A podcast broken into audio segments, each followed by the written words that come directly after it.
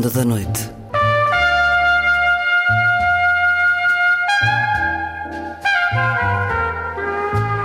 Com Luís Caetano.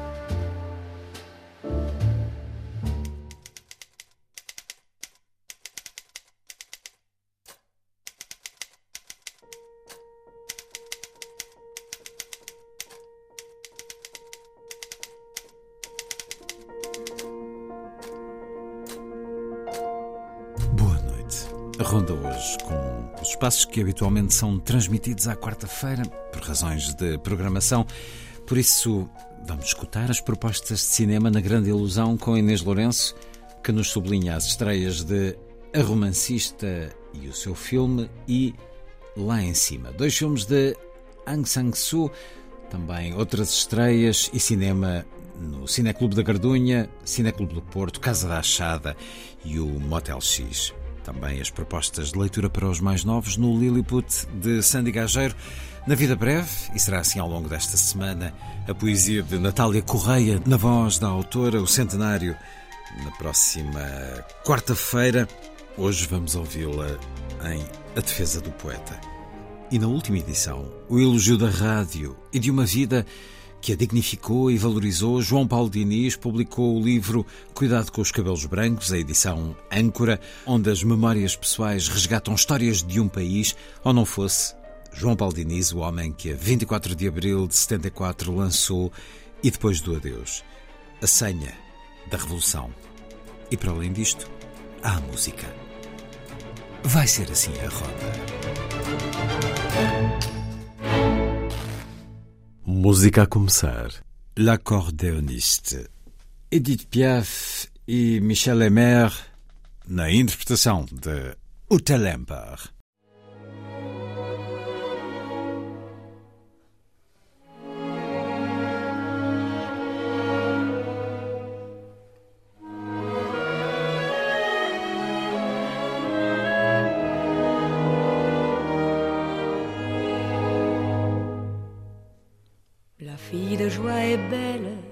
Coin de la rue là-bas, elle a une clientèle qui lui remplit son bar. Quand son boulot s'achève, elle s'en va à son tour chercher un peu de rêve dans un bal du faubourg. Son homme est un artiste, c'est un drôle de petit gars, un accordéoniste qui sait jouer la java. La java, mais elle ne la danse pas, elle ne regarde même pas la piste. Et ses yeux amoureux suivent le jeu nerveux et les doigts s'équilons de l'artiste. Ça lui rentre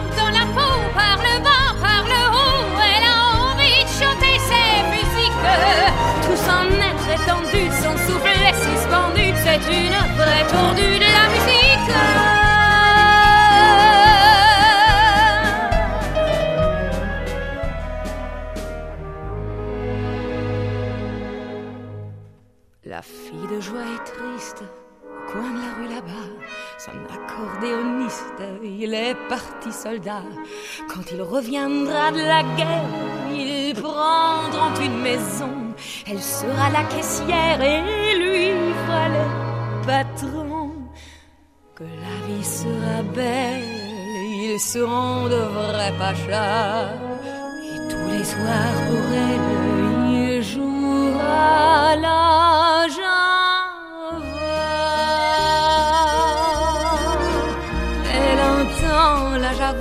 Qu'elle fredonne tout bas, elle revoit son accordéoniste. Et ses yeux amoureux suivent le jeu nerveux et les doigts s'éguilent de l'artiste. Ça lui rentre dans la peau par le bas, par le haut, elle a envie de pleurer, c'est physique. Tout son être tendu, son souffle est suspendu, c'est une vraie tordue, la musique.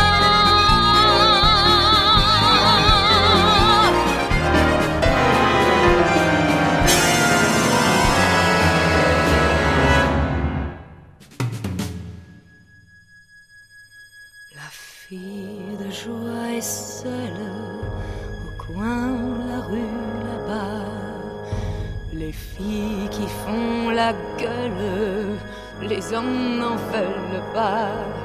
Et tant pis si elles crèvent, son homme ne reviendra plus. Fini tous les beaux rêves, sa vie elle est foutue. Pourtant ses jambes tristes l'entraînent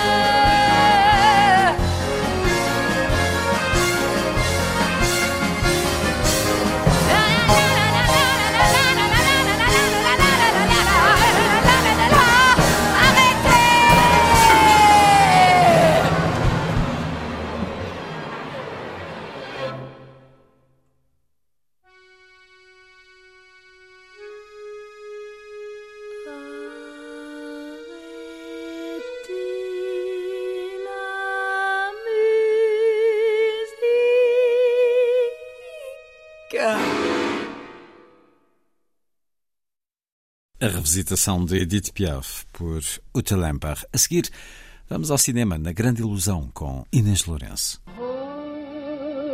Hush, little one, hush. Hush, my little That is the whole idea of this machine, you know. どこ行くの I love you. Grande ilusão. Aren't you drinking? I never drink. Why?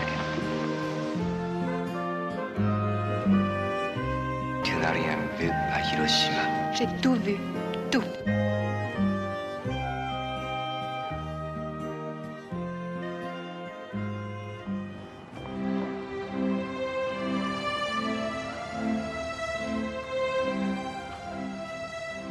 Romancista e o seu filme. E Lá em Cima. Ambos de Hong Sang-soo. São as estreias em destaque nesta grande ilusão. Inês Lourenço, dose dupla do mais produtivo realizador sul-coreano. tem vindo a tornar-se de facto uma regra. Já não se estreia apenas um filme de Hong Sang-soo de cada vez, mas sim dois. Até porque a verdade é que todos os anos o realizador assina mais do que um filme. Esse fenómeno das estreias começou a acontecer em 2021, quando, à boleia do filme A Mulher que Fugiu, chegaram ao circuito português outros três títulos um pouco mais antigos que não tinham estreado na devida altura. No ano passado voltámos a receber dose dupla, apresentação e perante o teu rosto, e para não quebrar esse ritual, aqui estão dois novos títulos: A Romancista e o seu filme e lá em cima. Antes de falar um bocadinho de cada um deles, acho que é interessante notar que esta hum, lógica de distribuição permite seguir de perto as famosas variações do cinema de Hong Sang-soo, cujos filmes repetem atores e circunstâncias, nomeadamente conversas à mesa, um pouco regadas de álcool, que puxam a nossa atenção para o que vai sendo trabalhado dentro da mesma dialética de produção. Nesse sentido, há também uma tendência para comparar. E A Romancista e o seu filme parece-me ser o título mais forte desta vez. Por sinal, vencedor do Grande Prémio do Júri no Festival de Berlim. Acompanha-se aqui então uma romancista que vai até uma pequena cidade visitar a livraria de uma amiga e nessa visita acaba por passear pela zona e encontrar um realizador seu conhecido, que por sua vez encontra uma atriz conhecida com quem ela, a protagonista, vai criar uma hum, amizade instantânea, terminando o dia, por coincidência, no mesmo local onde começou e com a promessa de fazerem juntas um filme.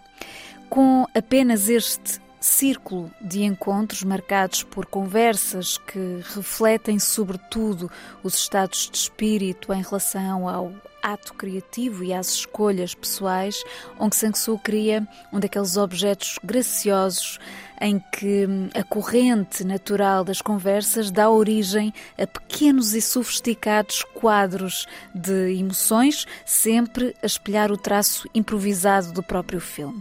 Ora, isso está ainda mais presente em Lá em Cima, que hum, se foca num realizador em visita, juntamente com a filha, a uma velha amiga, designer de interiores, que lhes mostra cada andar do seu edifício.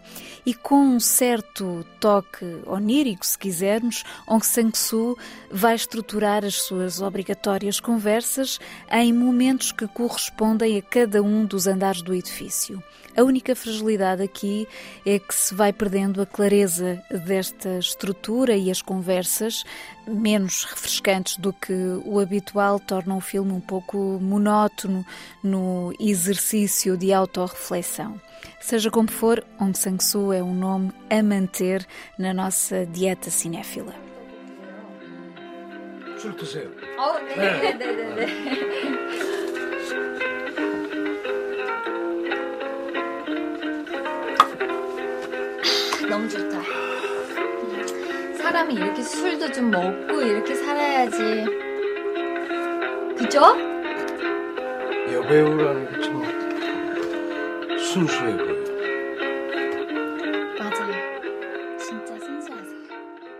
Chegam também às salas Dom Juan de Serres Bozon e Debaixo das Figueiras de Erris Serri. Dom Juan traz uma versão contemporânea dessa personagem na figura de um ator, um homem abandonado no dia do seu casamento, que passa a ver a ex-noiva em todas as mulheres com quem se cruza e em quem desperta reações de repulsa por se comportar como um stalker. Nesta fase, o filme evoca, obviamente, a Mulher que Viveu Duas Vezes, de Hitchcock, e embala-nos no jogo dessa referência. Entretanto, o ator começa a trabalhar numa produção teatral, a peça Dom Juan, de Molière, claro, e, a certa altura, a atriz que contracena com ele é substituída pela tal ex-noiva que, eh, aos poucos, lhe dará uma segunda oportunidade. Há aqui uma hum, ideia formal muito curiosa que inclui alguns momentos musicais, mas o estilo rígido de Serge Bozon, a frieza do olhar sobre as personagens que parecem responder a uma psicologia de papel, de argumento, cria hum, uma distância difícil de superar. Ma femme que j'aime m'a quitté. Sans un mot.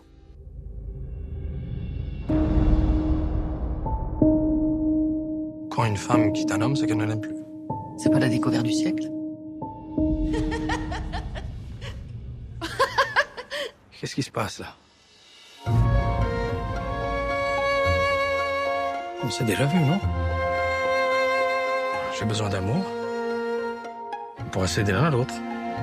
Qu'est-ce que tu veux? C'est un cauchemar. Je la vois partout. Julie va revenir.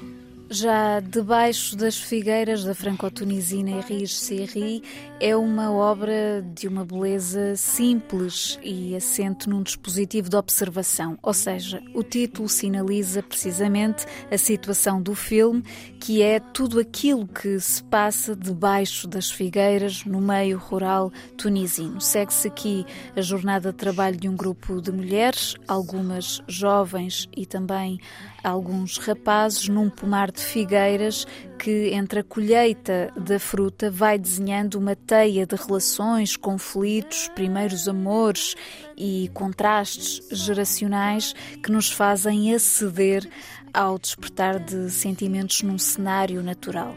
Esse é o ponto criativo do filme, mas é preciso ter também em conta que a realizadora vem do documentário e isso sente-se no vago improviso dos atores não profissionais.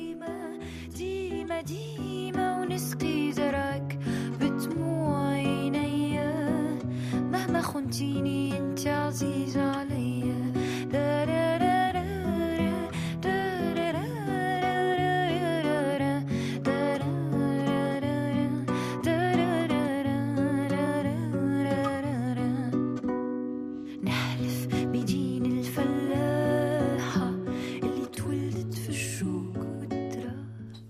Seguimos com outras propostas de cinema. No fundão, o Cineclube Gardunha apresenta como habitualmente um ciclo mensal diverso, inclusive é na geografia.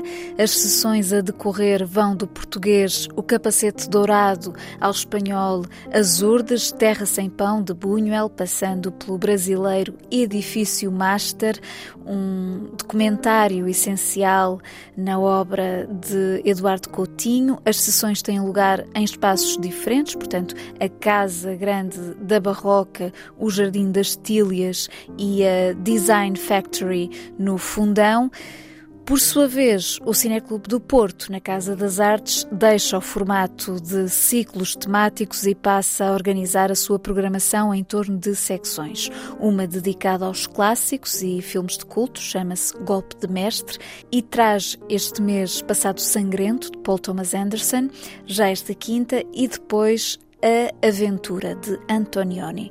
Noutra secção intitulada A Tempo e Horas de Filmes Contemporâneos passa Toda a Gente Gosta de Jeanne, de Céline Devaux, rodado em Lisboa, e Pacifiction, de Alberto Serra, e numa terceira secção, breves histórias, serão exibidas curtas-metragens, neste caso Pai Flávio, de Pedro Cabeleira, Mistida, de Falcão Nhaga e Please Make It Work, de Daniel Soares. As sessões decorrem às quintas e sábados na Casa das Artes do Porto.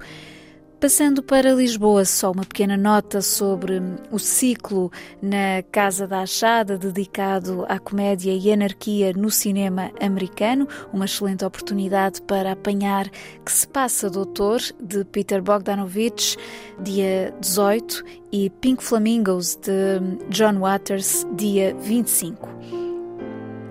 Mas é no Motel X que por estes dias se concentram as atenções até 18 de setembro no cinema São Jorge, com uma programação que, como sempre, proporciona uma viagem pelo terror do passado e do presente com os olhos no futuro.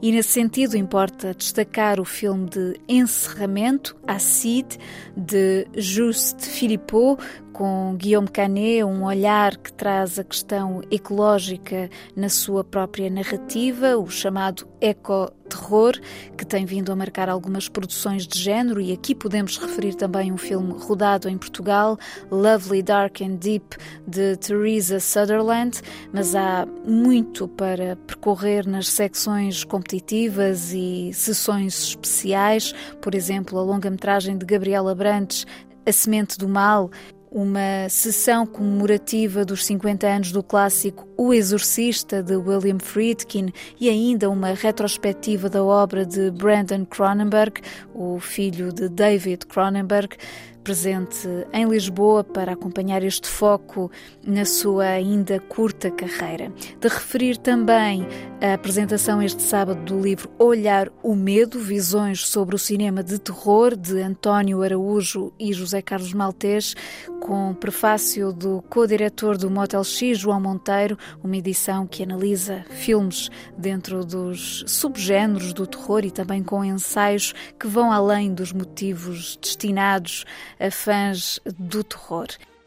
Mesmo a terminar por hoje, uma menção a Woody Allen, presente em Lisboa por ocasião de um dos dois concertos no país com a sua banda de jazz. O realizador tem encontro marcado com Ricardo Araújo Pereira na Cinemateca esta quinta-feira e para a semana falaremos deste breve e especial evento.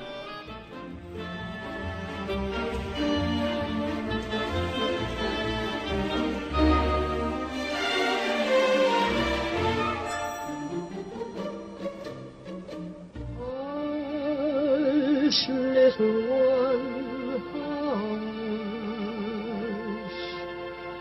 hush, hush, my little. That is the whole idea of this machine, you know. どこ行くの I love you. A grand illusion. Aren't you drinking? I never drink. Why? Rien vu à Hiroshima. J'ai tout vu. Tout.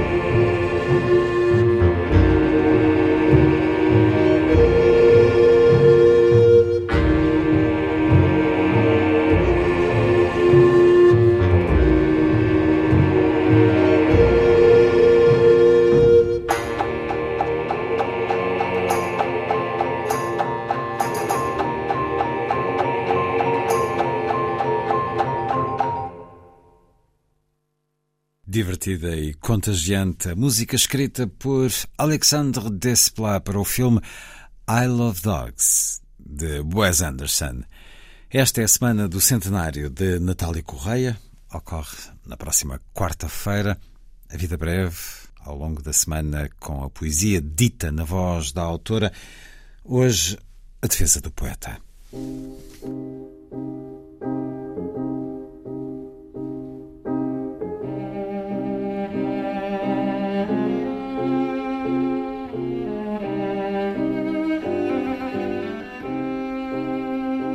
A vida breve.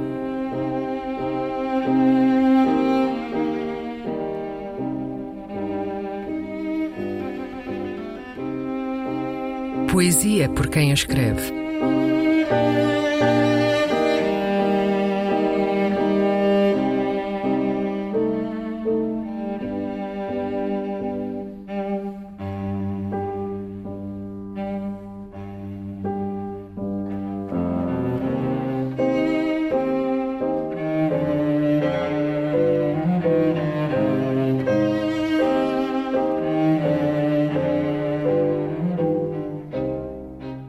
Defesa do poeta Natália Correia.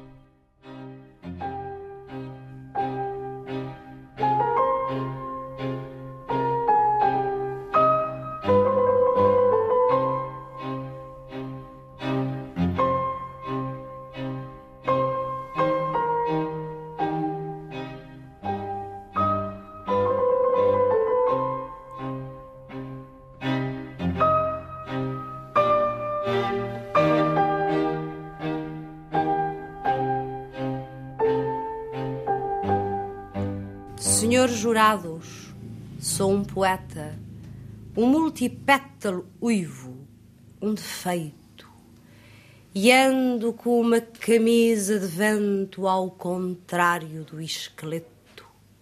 Sou um vestíbulo do impossível, um lápis de armazenado espanto, e por fim, com a paciência dos versos, espero viver dentro de mim. Sou em código azul de todos, curtido coiro de cicatrizes, uma avaria cantante na maquineta dos felizes. Senhores banqueiros, sois a cidade, o vosso enfarte serei. Não há cidade sem o parco do sono que vos roubei. Senhores professores que pusestes a prémio minha rara edição de raptar-me em crianças que salvo do incêndio da vossa lição. Senhores tiranos que do baralho de empóvel verdes sois os reis. Sou um poeta, jogo-me aos dados, ganho as paisagens que não vereis. Senhores heróis até aos dentes, puro exercício de ninguém. Minha cobardia é esperar-vos umas estrofes mais além. Senhores três, quatro, cinco e sete, que medo vos pôs por ordem, que pavor fechou o leque da vossa diferença, enquanto homem. Senhores juízes, que não molhais a pena na tinta da natureza, não apedrejeis meu pássaro sem que ele cante minha defesa. Sou um instantâneo das coisas apanhadas em delito de perdão. A raiz quadrada da flor que espalmais em apertos de mão. Sou uma impudência, a mesa posta de um verso onde o possa escrever. Ó oh, subalimentados do sonho, a poesia é para comer.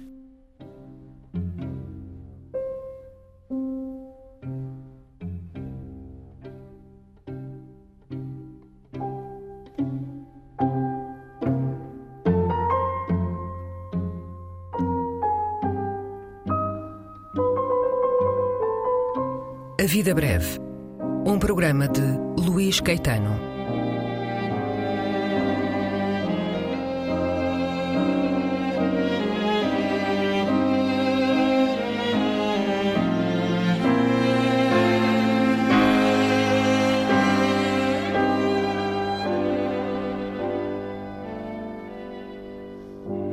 Recolha das leituras feita pelo autor do programa junto dos poetas e também no arquivo da rádio e em edições discográficas.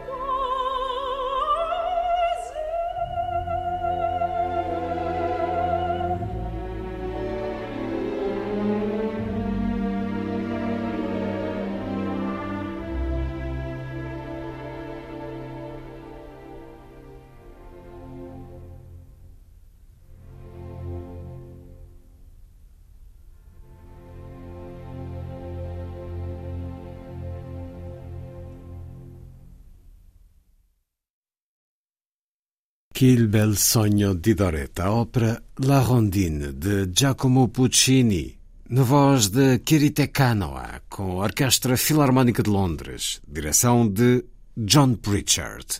A seguir, Lilliput é o pequeno grande mundo dos livros para os mais novos, percorrido semanalmente neste programa por Sandy Gageiro.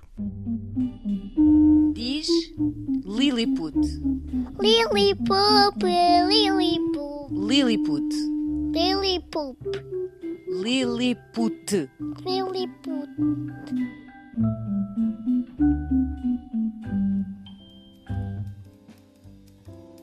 Helena Favilli tem sempre muito o que fazer e gosta disso. Foi jornalista em vários jornais e revistas internacionais.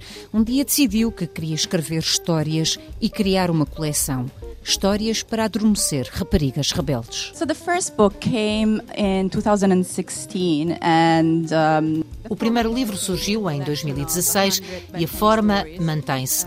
Uma coleção de 100 histórias para adormecer sobre mulheres extraordinárias, de hoje e ontem, da Cleópatra à Serena Williams. A ideia era criar uma coleção de histórias para adormecer muito diferente das tradicionais que já conhecemos. Nestas, não há princesas à espera de serem salvas por um príncipe, mas sim mulheres verdadeiras, donas da sua vida, que fizeram coisas extraordinárias. Pintoras, cientistas, atletas, inventoras, instrumentistas, juízas, todas as profissões que possam imaginar, de todos os tempos, de todos os pontos do globo. É uma coleção muito global e inclusiva. And also from every corner of the globe. So it's a very global and inclusive collection of stories. Esta coleção trouxe reconhecimento à autora e ao tema da igualdade de género. A coleção está traduzida para português pela mão da nuvem de tinta.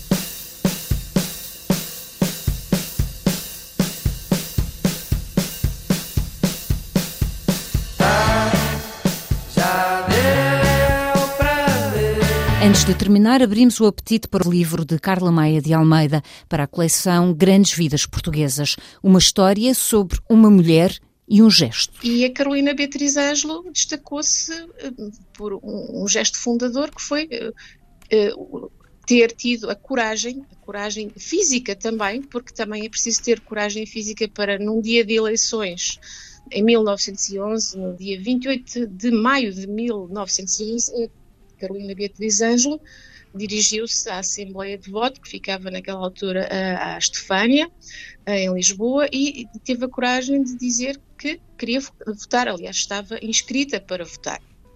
E isto, o que pode parecer uh, algo menor, não foi naquela altura porque não havia nenhuma mulher autorizada a votar e Carolina Beatriz Ângelo uh, lutou durante toda a sua curta vida, ela morreu muito jovem, aos 33 anos, vítima de ataque cardíaco, ela trabalhava muito e penso que também as desilusões que foi sofrendo também terão contribuído para esse, esse desgaste.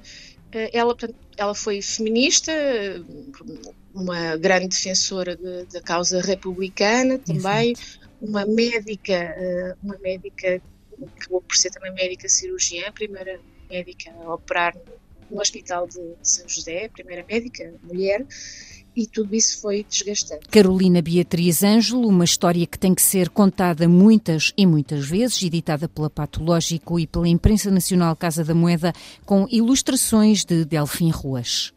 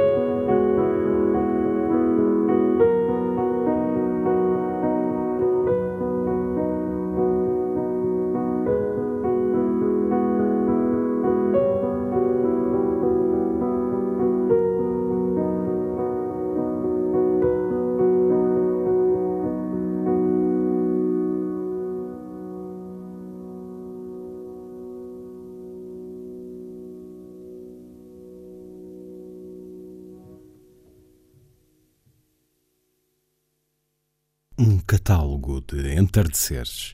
Música de Max Richter.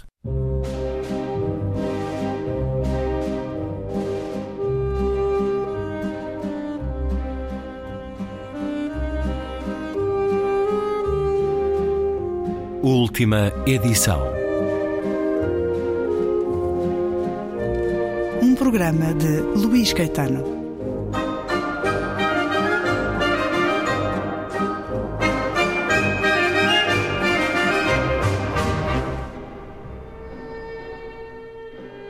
Ao longo da minha vida, tenho tido a sorte de deparar com pessoas que muito me ensinaram. Profissionalmente falando, um dos casos mais marcantes aconteceu nesse tempo da rádio peninsular durante a década de 60. Numa bela manhã chegou ao aeroporto de Lisboa o ator Omar Sharif, em pleno auge do filme Doutor Givago que o próprio protagonizava. Não será exagero dizer que o aeroporto quase parou para espreitar o ator. Parece que estou a ver Omar Sharif, bem disposto e sorridente perante os microfones, as máquinas fotográficas e a câmara da televisão que havia ao tempo a da RTP. E dezenas de meninas, funcionárias do aeroporto, a catrapiscarem o galã que distribuía sorrisos do alto do seu metro e noventa. De repente chegou Maria Leonor, uma mulher de baixa estatura, com o microfone na mão e gravador a tiracolo em serviço para a RTP. Aproximando-se do ator, perguntou-lhe em inglês: Desculpe, você não é o Omar Sharif? Yes, respondeu o ator num tom algo arrogante. E foi então que, para surpresa de todos, Maria Leonor pegou-lhe na mão e disse-lhe em bom português: Então anda cá, filho. Logo a seguir, a grande jornalista e repórter voltou à língua inglesa para dialogar com o ator e dizer-lhe que iríamos falar com ele durante uns minutos. Is it okay for you? Ok, ok, retorquiu ele. A expressão iríamos tem a ver com um facto muito simples. Num evento onde estivesse a Maria Leonor, todos os repórteres deixavam-na no comando das operações. No final daquele surpreendente encontro com o famoso ator, perguntei Maria Leonor, como é que a senhora teve lata para tratar assim o Omar Sharif? E ela, com um sorriso de grande bondade, a grande bondade que a caracterizava, ensinou-me isto. João Paulo, não te esqueças que o Omar Sharif é uma pessoa igual a ti ou a mim. Também precisa de comer e de dormir tal como nós. Ele é muito famoso, mas é preciso colocá-lo no seu lugar. É só isso. É um certo, é um momento, é uma pequena história, mas que nos conta muito de um tempo, e que encontramos num livro carregado dessas histórias e dessas memórias. O livro de João Paulo Diniz tem por título Cuidado com os Cabelos Brancos, a edição Âncora. É o seu primeiro livro, João Paulo Diniz. Bem-vindo à Antena 2, à rádio que tem tanto a ver consigo, que tem tanto de si. Muito obrigado. Muito obrigado, eu é que tenho muito gosto e compro-me agradecer a gentileza e a disponibilidade para termos aqui dois minutos de conversa, dois dedos de conversa como tantas vezes a rádio se faz, desses dois dedos de conversa. É um dos grandes nomes da rádio no nosso país, é um prémio Igrejas Queiro, da Sociedade Portuguesa de Autores. Toda a lista de vencedores desse prémio é um verdadeiro manancial das grandes vozes, dos grandes autores da rádio no nosso país. Neste cuidado com os cabelos brancos, há muita história da rádio e há muitas histórias da rádio vividas por si que se cruzam com a história do país. É um homem que faz a guerra na Guiné e que faz rádio nessa guerra. Quem se dedica à rádio, como é o seu caso, durante toda uma vida, alguma vez a rádio é possível sair de dentro de si? Completamente impossível. Porque eu comecei com 16 anos, portanto tenho 74, foi há 58 anos, feitos recentemente, no dia 31 de agosto. E, obrigado, foi, foi a minha estreia no Rádio Peninsular. E, e na verdade, hum, eu acho que a rádio continua uh, e continuará a ser o grande meio de comunicação, porque uh, temos a televisão, uh, com, com, todo o impacto que é não só o som, mas também a, a, a excitação da imagem.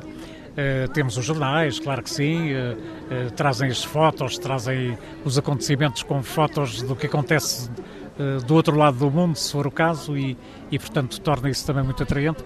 A rádio tem essa vantagem de ser portátil nós podemos estar eh, no duche a ouvir rádio, podemos estar a conduzir e a ouvir rádio, e portanto a rádio tem essa portabilidade eh, que mais nenhum outro meio de comunicação tem. E depois incorpora-se muito na própria vida pessoal, porque não precisamos de uma equipa e de uma regi e de um caminhão de exteriores acaba por se entranhar. Foi assim consigo? Foi, foi comigo dessa forma. Uh, há pouco estava a ler aí um excerto do meu livro, essa passagem com a Maria Leonor. Uh, a Maria Leonor foi uma das pessoas com quem eu muito aprendi, uh, como foi o caso dessa história com o Omar Sharif, no auge do filme Doutor Givago, não é? O aeroporto parou, as meninas todas, o Omar Sharif, que era o galã da altura, não é?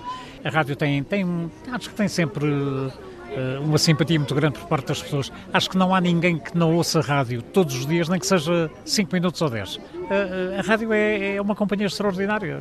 E o João Paulo Diniz, que conheceu alguns períodos áureos de popularidade da rádio, assiste ainda a este regresso à rádio que são os próprios podcasts que muitas pessoas apreciam e escutam, que é uma forma de rádio. A rádio adapta-se a qualquer aparelho e estamos agora com essa rádio via computador, com essa rádio em que se escolhe um programa, uma emissão própria. O senhor sabe muito da rádio, inclusive fez na RTP Memória uma série de programas trazendo essa história da rádio, que para si nasce com a Rádio Peninsular aos 16 anos. Foi uma paixão à primeira vista? Queria mesmo fazer rádio ou foi um daqueles encontros que marcou toda uma vida? Eu acho que posso afirmar que a rádio, na minha adolescência, quando eu comecei na minha idade de adolescente, uh, tive realmente a confirmação daquilo que já desconfiava, que a rádio era uma coisa absolutamente fascinante. E, portanto, ehm, atirei-me de cabeça, não é? como, como se dizer, e fiz um teste no Rádio Peninsular. Tenho que referir, evidentemente, uma pessoa extraordinária na minha vida, que é, uh, ainda hoje, uh, um dos meus mais queridos amigos, é como um irmão mais velho. Estou a falar do Aurélio Carlos Moreira, meu mestre, meu mestre. E, e portanto foi na Rádio Peninsular que eu comecei, o Aurélio estava lá, fui fazer testes para um programa que havia que era a voz do Casa Pia. O técnico que gravou ouviu, gostou da minha voz e chamou a atenção do Aurélio. Olha aquele miúdo que esteve aí no outro dia e tal, epá, quando quiseres tenho a gravação dele, pá, naturalmente era giro para o, para o teu programa que era o Passatempo Juvenil. E o Aurélio ouviu, gostou comunicou comigo e, e eu passei a viver uh, os meus dias na rádio. Lembro-me que uh, os meus pais têm diziam, oh filho, vê lá, uh, não achas que é melhor levares um, um, um divanzinho, um sofá-cama lá para a rádio? Porque eu passava lá os dias. para quê? Para ver como é que os outros mais velhos faziam para aprender com eles, para pôr dúvidas sobre determinadas coisas, sem perturbar, enfim, o, eh, o seu trabalho, como é lógico. Mas isso foi, foi realmente uma, uma situação muito importante para mim. E percebi que realmente a rádio era uma paixão. Em relação a essa série que fiz na RTP Memória, no ar a história da rádio em Portugal, foi, foi muito interessante porque um, permitiu Uh, ter um convidado central, o programa tinha esse formato, um convidado central em estúdio e depois várias reportagens feitas pela Anabela da Mata. Uh, esses convidados Começámos logo com o maior, com o mestre de todos nós, que era o Artur Agostinho, uh, e depois eh, passou por lá toda a gente, uh, meu Deus, a, a Dora Maria, uh, o António Sala, enfim, toda a gente. E outros nomes porventura menos conhecidos do grande público, mas possibilitando dessa forma o resgate ao esquecimento de muitas histórias da rádio. E a rádio, enfim, estou a falar com alguém que deu saída para o 25 de Abril, lançando a canção E Depois do Adeus, de Paulo de Carvalho. O senhor que fez rádio até durante a sua guerra, a guerra em que esteve colocado na Guiné. Fale-nos desse, desse período. Eu era de engenharias, portanto fui colocado no batalhão de engenharia, nos arredores de Bissau, e um dia fui chamado ao comandante. E o comandante apresentou-me a um tal Capitão Carvalho, que era o Hotel Sarava de Carvalho. E ele disse-me: já deves ter ouvido aí, há o programa das Forças Armadas, que era um programa de rádio com três edições diárias, à hora do almoço do meio-dia à uma, à hora de jantar das seis às sete e também na última hora de cada dia, das 11 à meia-noite. Que eram conhecidos com, os programas como PIFAs, era isso? Sim, era PFA, de Programa das Forças Armadas, e portanto a alcunha, eh, enfim, o nickname era uh, o PIFAS. Vamos ouvir o PIFAS. Não só entre a população militar, mas também entre a população civil. Uh, foi uma experiência fascinante. No fundo, estive a exercer a minha atividade profissional como programa de entretenimento para os militares. Aquilo não era nada de dizer, ah, vamos matar o inimigo e vamos para a guerra. Não, nada disso, zero. Mas zero. também acompanhou missões. Uh, sim, uh, uma ou outra sim. Uh, o Pifas tinha, obviamente, uma equipa, não é? E, repórteres, executores. Foi lá que construí também uma série de amizades que ainda hoje perduram. Houve uma altura em que o então capitão António Ramalhianes foi comandar o, o Pifas. E nós, quando o vimos assim com aquele ar sisoso dele, ficámos assim a pensar: epá, estamos tramados com este homem, que este parece ser de poucos sorrisos. Revelou-se uma pessoa absolutamente fantástica, extraordinária.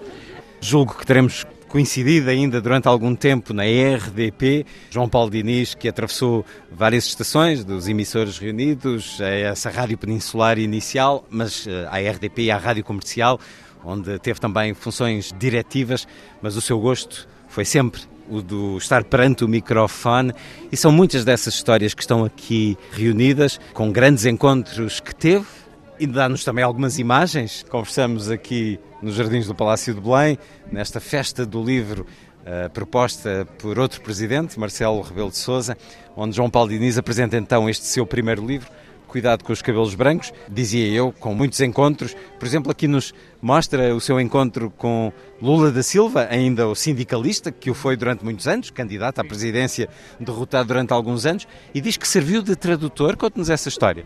Eh, foi em Roma, eh, estava o Lula e, e portanto, eu fui lá para uh, entrevistar o Lula. E às tantas aparece um sujeito da comitiva do Lula que me diz: Olha, falas inglês, não falas isso? Sim, mas, mas porquê? É, é que estamos aqui com um problema. Está aí um outro sindicalista que quer encontrar-se com o Lula, é o Lech Walesa, e ele só fala polaco, como é lógico, não é? E, e portanto há alguém do, do staff do Lula que fala inglês e portanto queríamos pedir se não te importavas, fazias a ponte entre o Lula e o Lech Walesa. Eu disse, pá, com certeza. E então fomos para, o, para um hotel em Roma, estava o Lula à minha direita, em frente dele estava o Valesa, uh, à minha frente estava a pessoa que me contactou, que me abordou, do, de, portanto ligada ao Lula, e, e estivemos uma conversa que Uh, teria durado meia hora, durou para aí duas horas com as traduções, não é? Porque o Lula dizia: Olha, diz que eu tenho muito prazer em o conhecer. E eu dizia para o outro em inglês: uh, He's saying he's very happy to, to meet uh, Valesa. E o Valesa dizia: uh, Ah, e depois dizia para o Valesa o que, tinha, o que tinha sido dito. E Valesa dizia: Nhó, nhó, nhó, nhó, nhó, ok. E depois traduzia, dizia, bem, portanto, aquilo uh, andámos de tradução do, do português brasileirado, a brasileirado para o inglês, do inglês para o polaco, enfim. Um circuito fechado. A verdade é que estava perante dois futuros presidentes marcantes da história dos seus países e isso é absolutamente extraordinário. Sim, sim, sim. Eles mais tarde foram presidentes dos seus países. Daqueles todos ali, o único que não foi presidente fui eu. Mas presida uh, muitas histórias que aqui nos conta. Outros encontros marcantes, João Paulo Diniz? Ah, tenho um absolutamente inesquecível com Nelson Mandela.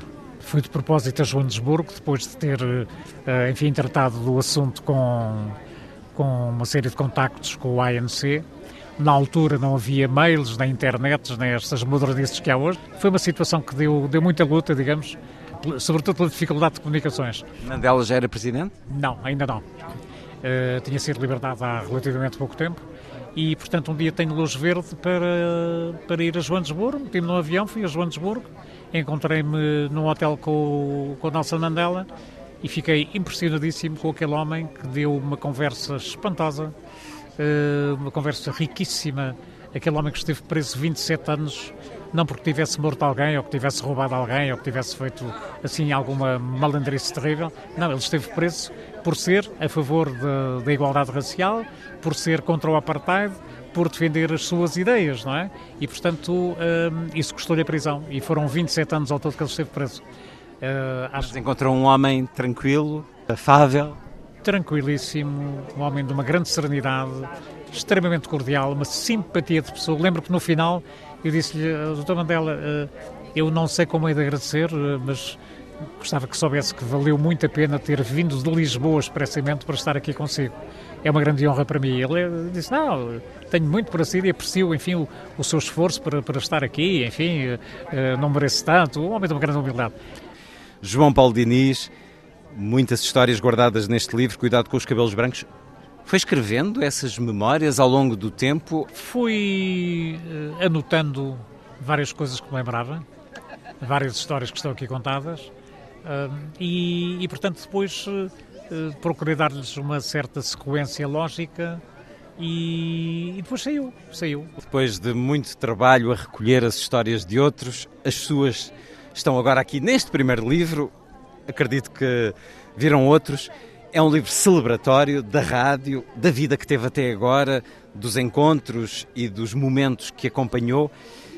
Mas há uma mágoazinha que começa desde logo no título. Este cuidado com os cabelos brancos.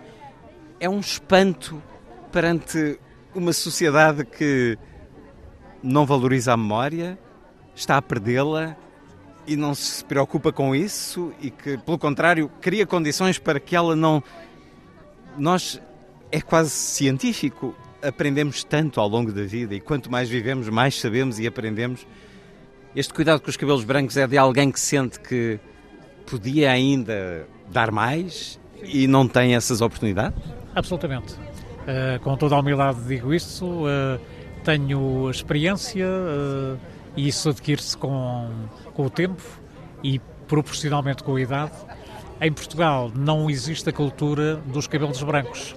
Ou seja, salvo muito honrosas exceções, uh, e há pouco falava do Júlio Isidro, e o Júlio é, é uma das referências e porventura uma das exceções, mas na verdade não existe essa cultura. E, e de facto, uma pessoa quando tem cabelos brancos uh, já não serve, seja qual for a atividade profissional.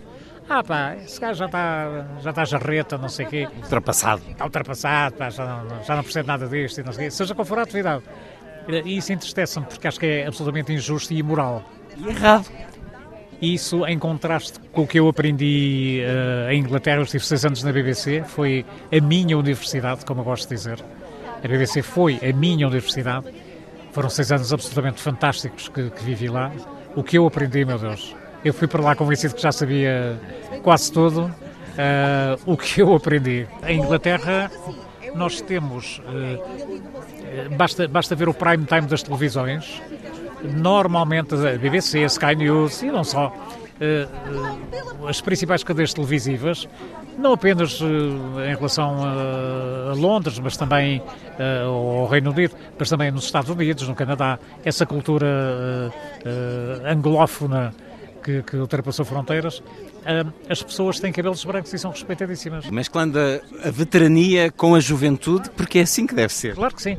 E o que acontece é que eles aparecem muito bem maquilhados, elas aparecem muito bem maquilhadas, porque já para ali umas rugas, o que é perfeitamente normal, uh, uh, com a idade e tudo isso. São, aparecem ali pessoas de 60 e 70 e tal anos. Ah, basta ver os 60 minutos da CBS. Por exemplo, uh, havia, um, havia ainda um programa que é. Uh, agora já não há, porque ele, ele, morreu muito recentemente. O Michael Parkinson uh, entrevista, tinha um, um, show semanal na televisão de entrevistas com, com grandes personalidades. Passaram por esse programa à volta de 2 mil pessoas, 2 mil personalidades como convidadas centrais. É? Portanto, o programa teve 2 mil edições, pelo menos. O Michael Parkinson morreu com 88 anos. E, portanto, até o fim da sua vida, continuou a fazer esse programa. Portanto, obviamente isto é uma outra cultura. Uh, uh, Porquê é que em Portugal isso não acontece? Porquê é que não se confia nas pessoas com cabelos brancos para poder... Eu não digo isto para mim, sinceramente, mas porquê é que não se confia em pessoas com cabelos brancos para poderem fazer isso?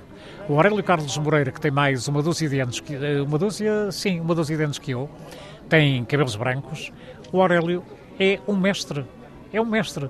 Ele na rádio poderia estar a fazer muito mais coisas. Tem uma colaboração na Rádio Renascença, ainda bem, ainda bem. Uh, mas o Aurélio poderia estar a fazer mais coisas, poderia estar a ensinar uh, aos mais jovens que estão com aquela sede de fazer rádio e não sei o quê, ensinar como é que se faz e, muito em especial, como é que não se faz ou como é que não se deve fazer, para nos pouparem a determinadas coisas que por vezes ouvimos na rádio Uh, e que só pode ser por distração. Não quero acreditar que aquilo possa ser feito conscientemente.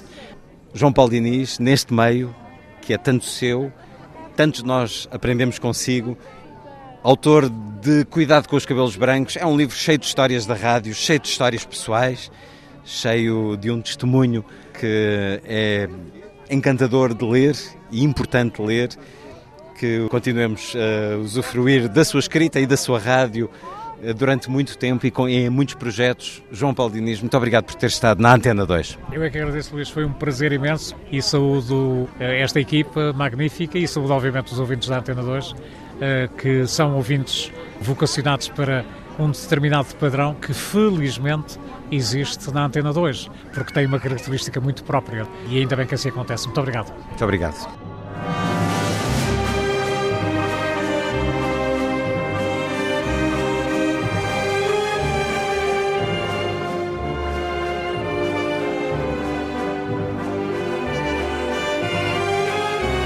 Sétima edição.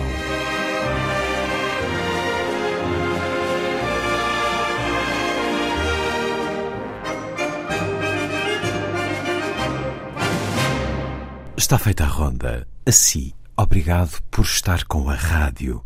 Boa noite.